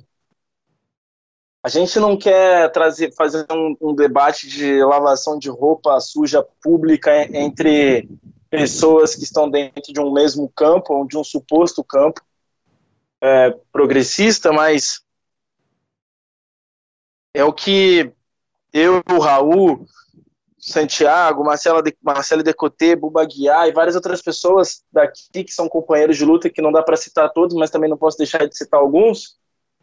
A gente sempre fala, pô, então, se não é para a gente ir para a rua, se não é para a gente mobilizar, se não é para a gente gritar dessa forma, pega o nosso WhatsApp e responde às mães. Pega os nossos contatos aqui, mano, e responde. Tá ligado? Ou melhor, tipo assim, me passa a visão aí, me manda um áudio é, dizendo que você tá fazendo uma estratégia, que você tá criando um plano e que é para ela esperar, velho. Tá ligado? E aí, tipo, me manda aí, eu encaminho, eu boto, a gente cria um grupo no Zap para você explicar para ela que o bagulho é criar uma estratégia, que o bagulho é esperar e que vai ter uma hora certa para ela. Mano, a hora certa para o Estado é o nosso corpo chumbado, tá ligado? E, e, e outra, você vai falar para a mãe que ela tem que esperar até quando para ela conseguir alimentar a cria dela? Ou que você vai falar para a mãe para ela ficar tipo na expectativa de, do, do filho dela conseguir chegar em casa conseguir chegar na escola? Tipo assim, pô, papo de visão, papo reto, tem muito, tem muito distanciamento numa galera aí no que seria o que eles chamam de base, sabe? É, de, de não estar tá entendendo legal como é a nossa, a nossa realidade. Pode ter vindo desse lugar, mas já, já tá descolado. E, tipo assim, não quer dizer que é inimigo, não quer dizer que a gente não vai escutar, não quer dizer que a gente não dê razão no ponto outro, não quer dizer nada disso. Quer dizer que tem um bagulho de urgência acontecendo aqui que não tá chegando lá mais. E aí, tipo assim, não é querer gerar uma separação, igual vieram me falar assim, pô, quando você bota preto de um lado, preto do outro, você tá criando um distanciamento. Não sou eu que tô criando distanciamento. Quem tá criando distanciamento é o capitalismo, mano. Quem tá criando distanciamento é o Estado. Quando dá para uns um montão e quando dá para outros, que é muito mais gente, nada. E que aí, tipo assim, em vez de trocar ideia com os irmãos, de falar, pô, como que tá sendo a organização aí? Pra, pra, por que, que vocês estão indo pra rua? Por que, que vocês estão fazendo? Vocês estão precisando de ajuda? Não sei o quê? Pô, vocês estão ligados nesse bizu? Não, faz espetáculo, mano. Faz espetáculo no negócio. E aí, tipo assim, quando a gente tava promovendo a parada, a gente ficou parecendo um monte de moleque. Um monte de moleque mimado que tava querendo levar as pessoas pra rua sem fazer toda a leitura do que é isso. Pô, ninguém queria estar na rua, tipo assim, é, pedindo pra vida preta não ser morta, não, tá ligado? Ninguém tá querendo ir pra rua pra dar comida pros outros, porque tá faltando comida na casa dos outros, cara.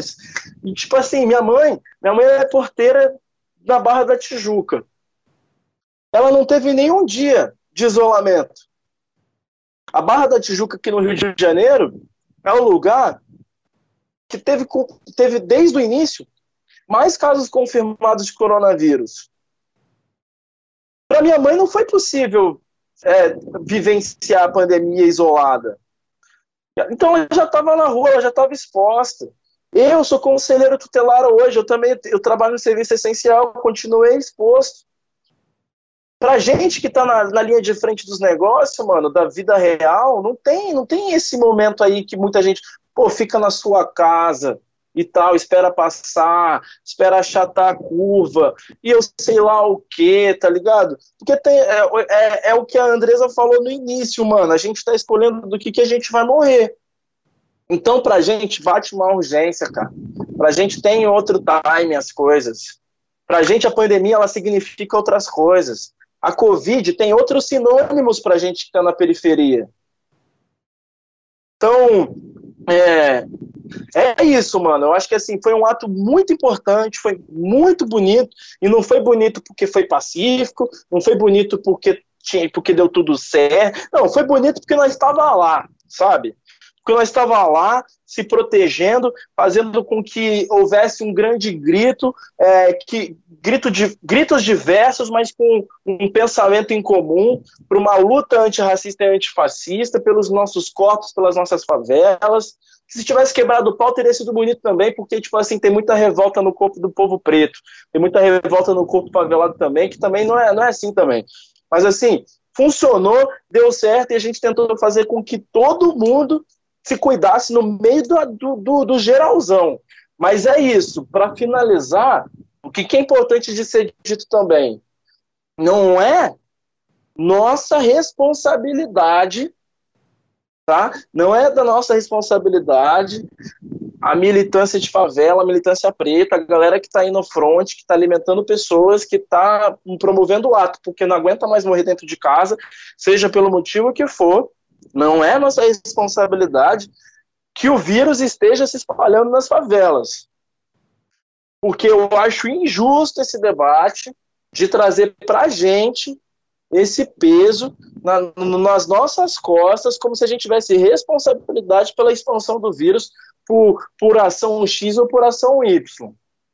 Aqui no Rio, o vírus ele vai andar com, nas favelas e na cidade com ou sem ato, com ou sem marcha, porque não tem atendimento suficiente, não tem saúde para todo mundo, não teve isolamento é, para as pessoas, não teve condições mínimas para as pessoas ficarem dentro das suas casas, não teve auxílio, não teve sustentabilidade, não teve nada. Ou seja, se nós está botando o povo na rua, que nós está indo para a rua, nós somos parte do povo e nós está indo porque está faltando as coisas.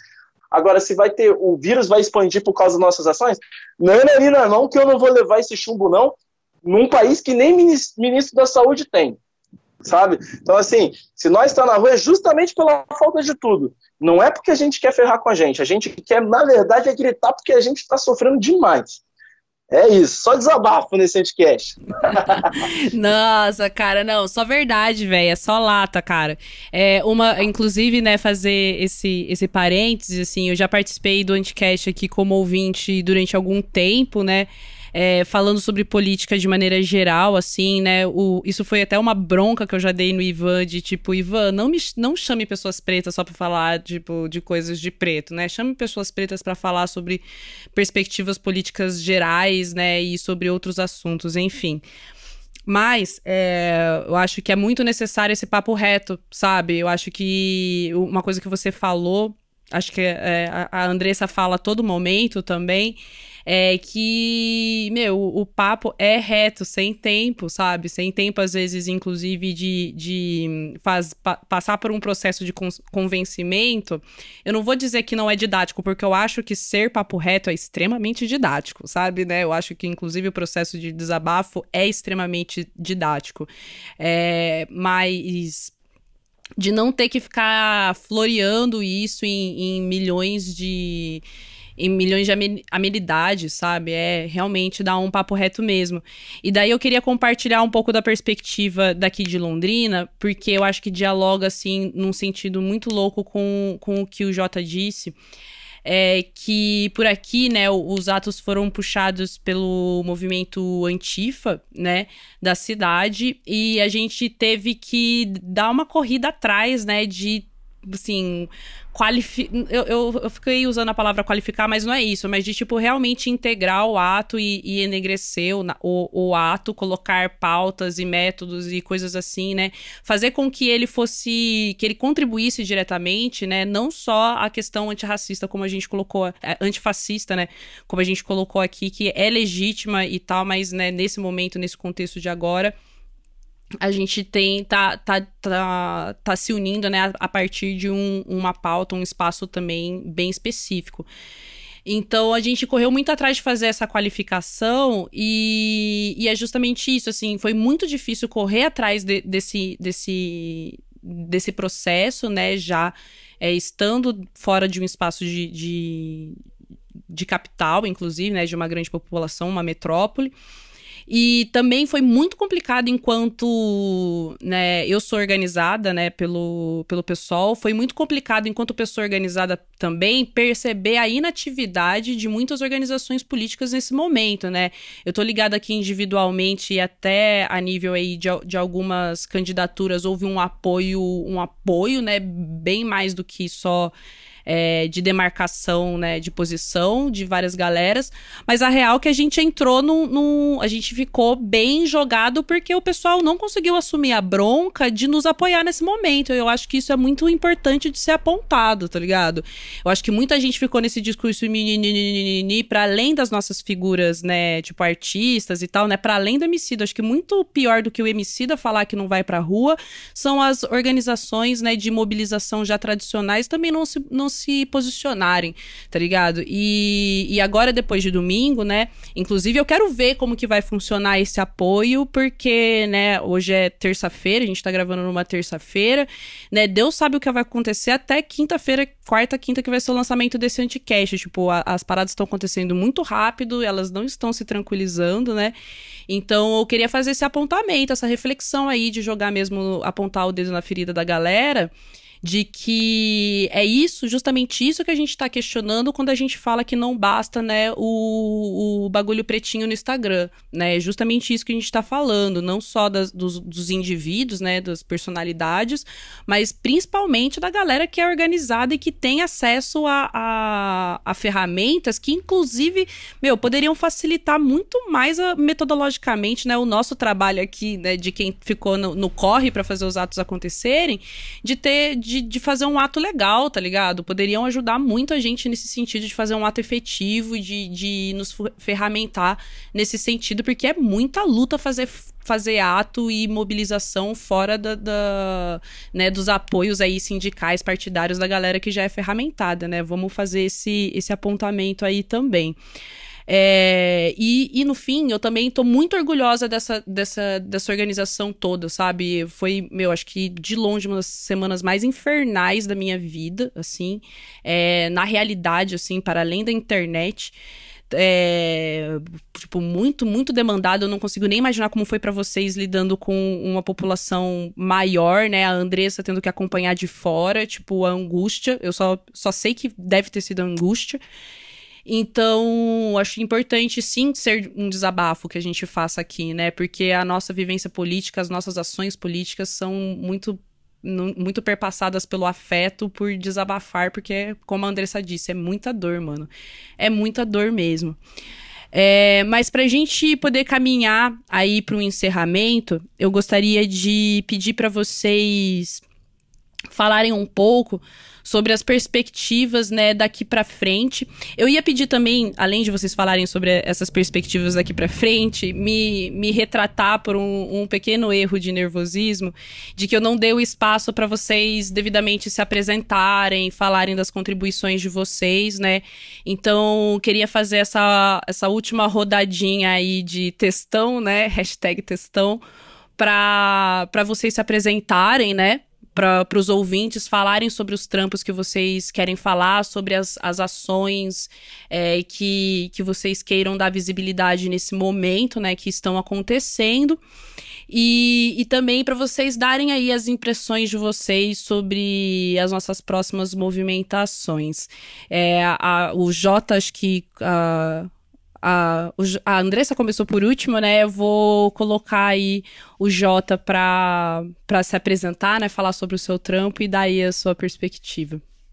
Cara, eu, eu, eu, eu acho que assim, eu gero muita felicidade em uns e raiva em outros, porque eu sou uma pessoa muito esperançosa. eu sou uma pessoa. É, isso não quer dizer que eu não seja, que eu não tenha revolta, que eu não tenha ódio, que eu não tenha raiva. Eu tenho sempre uma perspectiva de, de construção muito positiva, porque eu acredito muito nas ferramentas que a gente constrói diariamente na, na adversidade o tempo inteiro, sabe? Quando eu olho os trampos que, que a gente realiza para além da pandemia e na pandemia, eu vejo o quanto nós é potente, revolucionário e o quanto há uma tendência de, de transformação do todo assim que a gente conseguir dominar as ferramentas, dominar a estrutura para fazer essa derrubada. É embaçado, mas eu me, me permito esse sonho porque continuar sonhando, continuar projetando uma vida diferente para mim, para os meus, para minha mãe. É, é uma forma também de resistir nessa sociedade que nos coloca num, numa sobrevivência constante. E, e eu sinto que quanto mais eu consigo estimular dentro de mim a possibilidade da transformação, do sonho, é, não quer dizer que eu consiga avançar, não quer dizer que eu consiga transformar o todo como eu gostaria. Mas eu não estou deixando com que matem dentro de mim uma humanidade que historicamente não e isso não iniciou no Brasil é, nos foi retirada enquanto é, discurso para a escravização dos nossos corpos. Então, nós nunca fomos reconhecidos gente, gente de potência, gente de identidade, sujeito de humanidade, é, sujeito de transformação, de possibilidades outras, senão mão de obra barata, senão escravização completa, senão corpo para prazeres diversos, é, senão corpo para morte, né? Então, quando eu com os meus, e aí eu estou dizendo aqui, eu com os meus alunos, eu com os meus vizinhos, eu na, nas frentes que eu batalho dentro do território fora, a gente consegue pensar e sonhar coisas como, por exemplo, a construção de uma escola de ensino médio como a gente gostaria de ter na Cidade de Deus, porque a Cidade de Deus não tem uma escola de ensino médio. Pô, bagulho baixo, bagulho pequeno, bagulho que é coisa de direito, que a gente não tem. Não tem uma escola de ensino médio dentro da Cidade de Deus, num território com 60 mil pessoas. Mas aí quando a gente vai sonhar com um bagulho que é de direita, a gente não sonha com, a, com o Estado nos dando essa escola do, no padrão da educação pública. A gente sonha na construção da nossa própria escola. Pique quilombo mesmo, sabe? A gente sonha com os andares sendo de cada coletivo, com os conhecimentos múltiplos, formando esse sujeito adolescente para o mundo, para as profissões que ele desejar, para ele pleitear a, a vida do jeito que ele desejar. E aí eu vou me estimulando ao sonho, sabe? E, e esse processo de pandemia, esse processo de coronavírus, essa maluquice toda que está rolando, que é muito real, que as pessoas estão morrendo perto da gente, familiares, etc. É, eu tento também encontrar as janelas, as janelas de, de reorganização nos lugares onde nós estamos, porque se a gente não pode se mover na cidade com toda a liberdade porque não é seguro, a gente nas periferias não parou de se locomover no nosso território, porque não é possível ficar dentro de casa isolado. Então, se nós estamos convivendo mais, se nós estamos nos ouvindo mais, nos sentindo mais e nos cuidando mais, eu acho que a gente tem aqui uma janela aberta para uma reorganização do nosso lugar, para uma reorganização né, desse nosso movimento de moradores, desse nosso movimento comunitário para transformações várias na cidade. Que vão acontecer, ora, pelo movimento organizado, partidário, político, de, não sei, anarquista, botar fogo nas coisas, ou um ato, ou uma marcha, ou uma eleição dos nossos, eu não sei. Eu não sei, eu não tenho a resposta. Mas eu espero que a gente saia desse processo pandêmico com, olhando mais um para o outro e, e entendendo quem, são a, quem é a companheirada que a gente pode contar.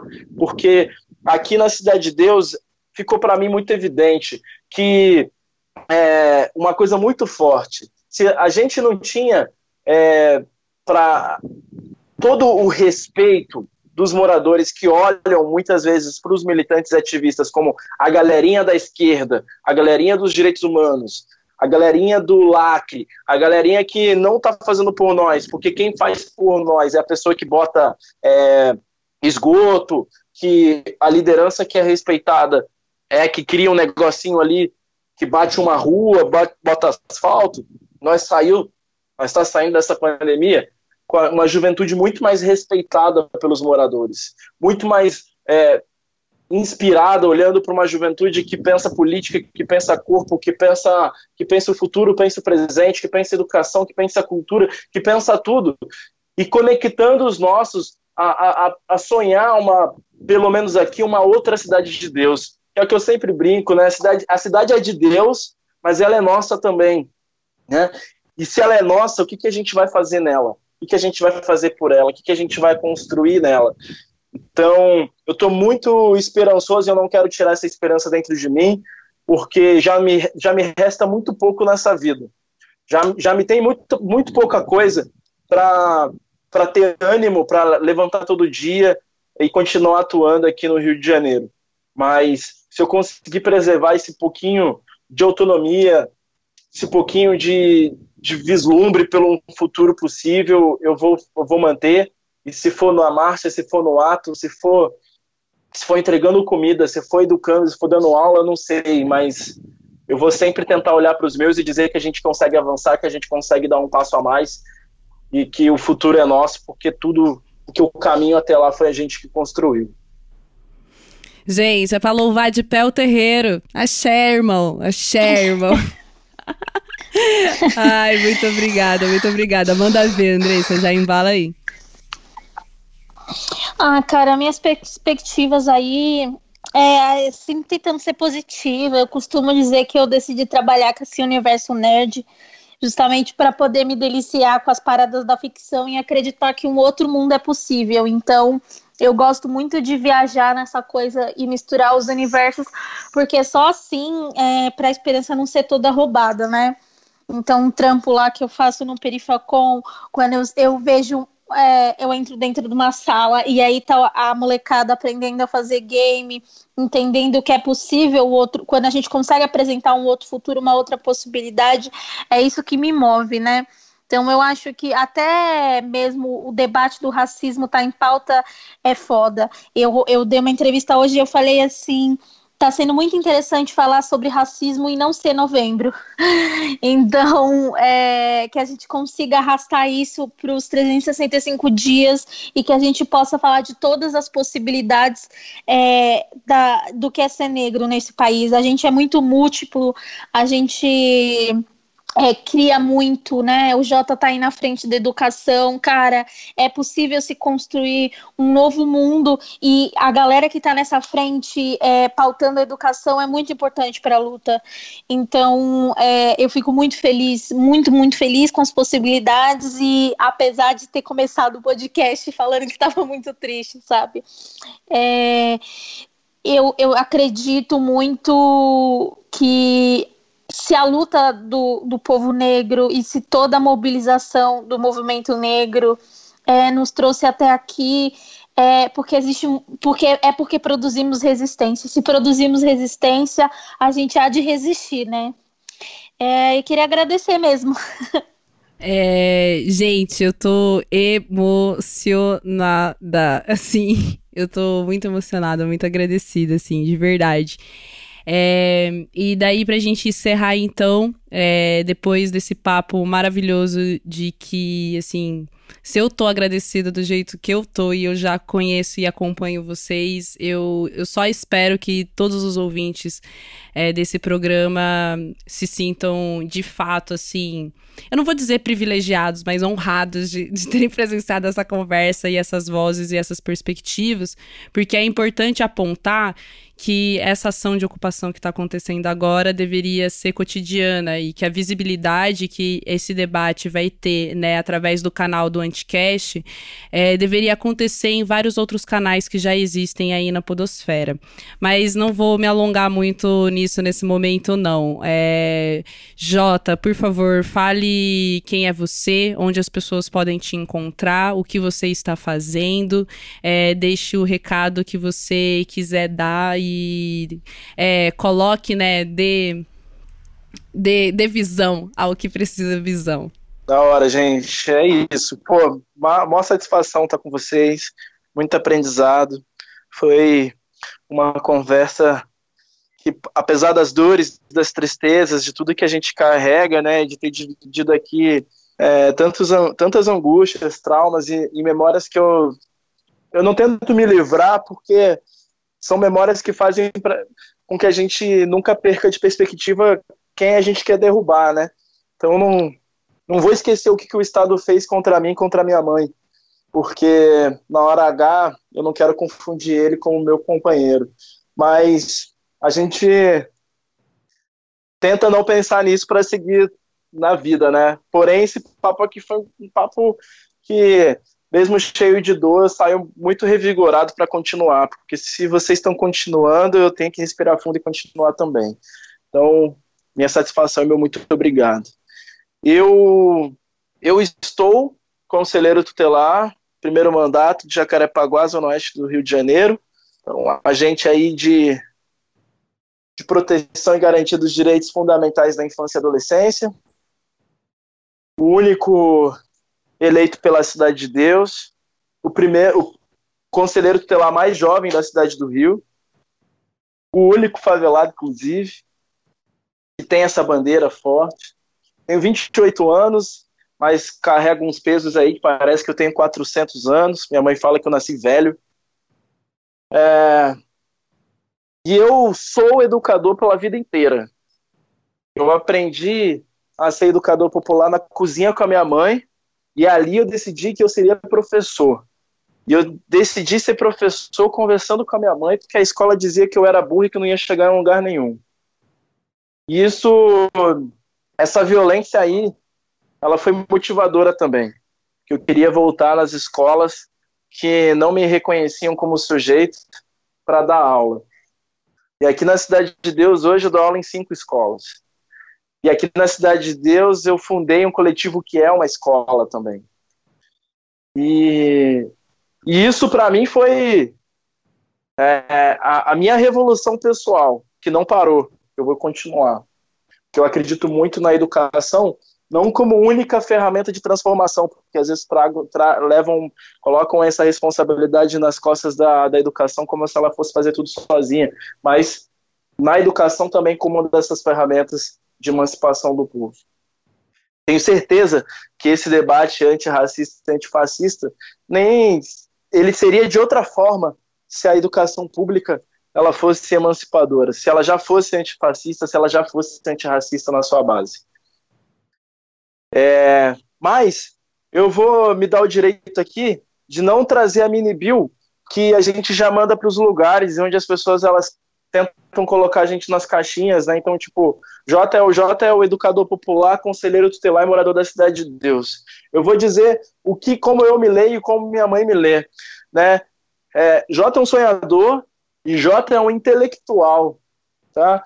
J é um intelectual da rua, J é um produtor e construtor de metodologias de para multiplicar conhecimento, para expandir e democratizar a informação emancipatória, para fortalecer a infância e a adolescência preta e pobre, que tem sonhado e produzido tecnologias sociais, criativas, críticas e populares todos os dias há 15 anos para que nenhuma criança perto de mim sofra o que eu sofri nos lugares que eu passei e para que elas consigam me superar naquilo que elas desejarem, para que elas sigam a cada dia mais sonhadoras e mais felizes com quem elas são. Eu estou muito grato de ter a oportunidade de falar tranquilamente entre pessoas que, apesar de eu não ter uma amizade, a partir de hoje eu sei que são companheiras da vida, da luta, da batalha e que a gente possa seguir sonhando junto. Satisfação máxima. Novamente, saudações da cidade de Deus, que é nossa também. É, agradecer o espaço, dizer que é muito bom é, poder falar, né, dividir aí as, as questões, é, ouvir as pessoas, né, muito bom ouvir o Jota, é, a gente fica muito nessa coisa da leitura, mas é muito bom ouvir, né, as pessoas. E, cara, eu faço algumas coisas, é, principalmente agora na pandemia. Eu, eu, ano passado, queria muito ter começado um canal. Enfim, eu trabalho com cultura nerd, geek, né, através do Perifacom. É, é uma parada que as pessoas às vezes questionam muito, mas nossa, você foi trabalhar com isso? Sim, eu acho que tem uma parada que as pessoas é que o racismo ensinou, que o classismo ensinou, que é, cara, a favela só quer comer, quer comer e, e, e só, né? Só precisa de precisa só de, de, de, um arroz e feijão, quando na verdade a gente precisa de educação, a gente precisa de um transporte de qualidade, a gente precisa de moradia de qualidade e de lazer. E quando eu falo de lazer, é de todos os lazeres, né? É preciso ocupar todos os lazeres. Então a gente gosta de um baile funk, a gente gosta de uma roda de samba e agora a gente gosta de assistir um Naruto, entendeu? Então, é importante que a gente possa ocupar todos os lugares. Quando, é, quando a gente fala que, que a gente é, somos muitos e plurais, é exatamente nisso, né? No sentido de que gostamos de coisas diferentes também, né? A galera costuma falar que ah, se, se tivesse mais lazer na periferia não ia, não ia acontecer baile funk. Óbvio que ia acontecer, porque o baile funk é uma, express, é uma expressão corporal da favela, é uma expressão corporal é, das pessoas faveladas e elas é, produzem isso porque elas gostam, elas gostam de ir no baile funk, né? Eu gosto de ir no baile funk, então pode ter um teatro, eu vou no teatro, mas eu também gosto de estar no baile. É, tem, tem esse lugar, né, do, do, do racismo que a, impede até a gente de, de acessar o lazer. Então, por isso que eu decidi trampar com isso. É, eu faço a, a Perifa conjunto com meus amigos, que é a primeira Comic Con da favela. É um evento que a gente faz na quebrada e leva, enfim, todo tipo de coisa da cultura nerd, é RPG, game, quadrinho, quadrinista. Então a gente vai levar o brother que tá lá na, na quebrada fazendo uma HQ e a gente vai querer também levar um, um, a gente conseguiu na nossa primeira edição, né, levar alguns quadrinistas da Marvel e da DC para a galera conhecer. Então isso é bem interessante misturar todos os universos e quebrar com preconceito, né? Porque a gente é, fala tanto de, de representatividade, mas também das diferenças, né? A galera, a galera consegue entender que uma alienígena chegando de um outro planeta é, pode viver entre nós e, e, e, aí não consegue aceitar as outras diferenças, né? A gente tem muitas questões das diferenças sendo tratadas nas histórias em quadrinhos e a galera consome consome esse tipo de coisa e não consegue entender quando a gente transpõe para a realidade. Então é muito interessante, é importante esse trampo. É, tem o rolê do, do Perifa Gamer também que eu faço. Eu acabei de terminar um, um, jogo que eu fiz com um amigo, né? É um jogo do motoboy, então é um motoboy que tem que levar a cesta básica. Bem legal, tá, tá de graça na internet. É, tô tocando Sobrevivendo ao Corona, que é mais um braço aí para dar ajuda a galera da quebrada e as associações e ONGs, né? Porque não, não dá para assistir. É, não dá para assistir todas as periferias aqui de São Paulo, né? Então a gente montou esse projeto para tentar atender a galera da quebrada e principalmente os imigrantes do centro aqui de São Paulo, né? Tem bastante imigrante é, que não está sendo assistido. Então a gente está aí fazendo essa movimentação. Ah, e é isso, assim, é, tem um canal no YouTube que eu falo de algumas coisas. É, tô agora, agora nesse exato momento, a Andresa Delgado é isso, assim. Queria agradecer novamente o convite, dizer que estamos juntos e valeu mesmo pelo espaço. É, bem, eu não vou deixar de me apresentar também, até porque eu cheguei, né, já intimando vocês para conversa e vou me permitir, assim como o Jota, a me colocar, né, numa outra caixinha, além do que os ouvintes do Anticast acho que estão acostumados a me ver aqui, né? É, eu sou a Luísa Braga, sou de Londrina, no Paraná, tenho 28 anos e sou artista visual, né? Sou artista visual, eu sou cantora, sou sambista, né? Me, me coloco aí numa movimentação local dentro do movimento cultural, né, aqui da cidade, entendendo, né, inclusive acho que nesse sentido me me assemelho muito ao Jota de que dentro desse espaço, né, da cultura popular principalmente, me vejo como parte de uma uma comunidade educadora, né, que se educa, se constrói e se valoriza através de espaços, né, muito plurais e que não se, se atém às, às paredes, né, das escolas, universidades e tal, né, nossa escola é a rua, são os nossos terreiros, são os nossos espaços de troca, de dança e os nossos brinquedos, né, eu acho isso muito importante também, porque, né, como a gente, é, vocês falaram assim, a gente é muito múltiplo no, nos nossos seres, assim, né? E, e eu, particularmente, gosto muito de, de evidenciar, né? Assim como o Jota, eu sou muito otimista, eu gosto de evidenciar muitas coisas maravilhosas que nós produzimos, é, que nós produzimos enquanto povo, que nossas mães, que as nossas vós é, permitiram, né? Lutaram muito para que permanecesse vivo hoje, né? É o, o jongo, é o coco, é o maracatu é o samba, são aí várias culturas que nos mantêm vivos e nos mantêm políticos. E eu sou muito orgulhosa de fazer parte dessa movimentação local aqui na cidade, né? E, e, enquanto comunicadora também, né? Eu vou convocar a galera, obviamente, a conhecer o Lado Black, né? Um podcast aí, a gente tá chegando a quase 100 episódios. Eu tô muito emocionada de estar tá chegando nesse, nesse espaço. É, então, convoco aí todos a conhecerem o podcast, ouvirem lá, né? A gente tá abordando muitas coisas interessantes e a gente fala sobre muito mais, né? Além do, do da teoria, da militância, das dores, a gente também compartilha muito, né, de toda a potência que é o nosso ser. E queria né, agradecer aí aos ouvintes que estão com a gente até agora. Queria agradecer enormemente ao Ivan, né, por. Agradecer enormemente ao Ivan, não. Ai, tem que ter um espaço para zoar com o Ivan. Agradecer enormemente ao Ivan, não. Agradecer, né, ao Ivan por por ter colocado esse espaço aí para nós, por ter atendido e, e, liberado e colocado aí a gente para falar sem nenhuma marra, sem nenhum porquê, é, simplesmente falando sim, senhora, como deveria ser né, na maior parte das relações de aliança que a gente deveria ter por aí. A gente fala assim, meu, quero que você faça isso aqui por mim, sim, senhora. É... então, agradecer aí o Ivan por, pelo espaço. E agradecer principalmente, mais uma vez, e eu não vou cansar de agradecer porque eu sou do interior do Paraná, o R reconflexo, circunflexo lá do Caetano Veloso aqui vive forte dentro de mim. É, e não só ele, mas esse sentido de gratidão aí ao Jota e à Andresa por estarem com, comigo hoje. É, só para contextualizar, eu entrei em contato com ambos, assim, né, domingo à noite, segunda durante o dia. É, né, essa semana rolou até uma, uma, uma polêmica, essa da polêmicazinha das panelinhas do Black Twitter.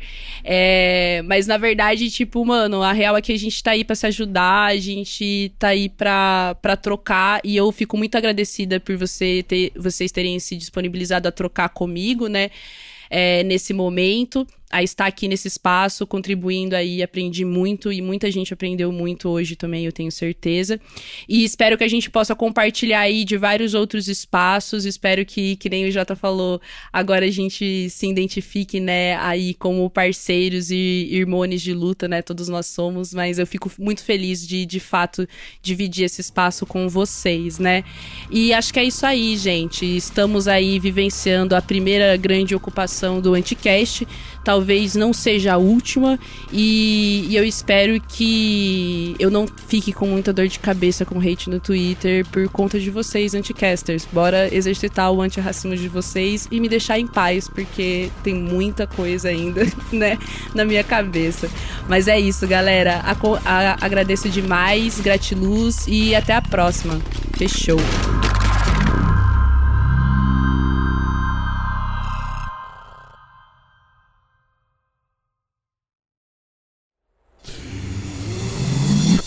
half to half.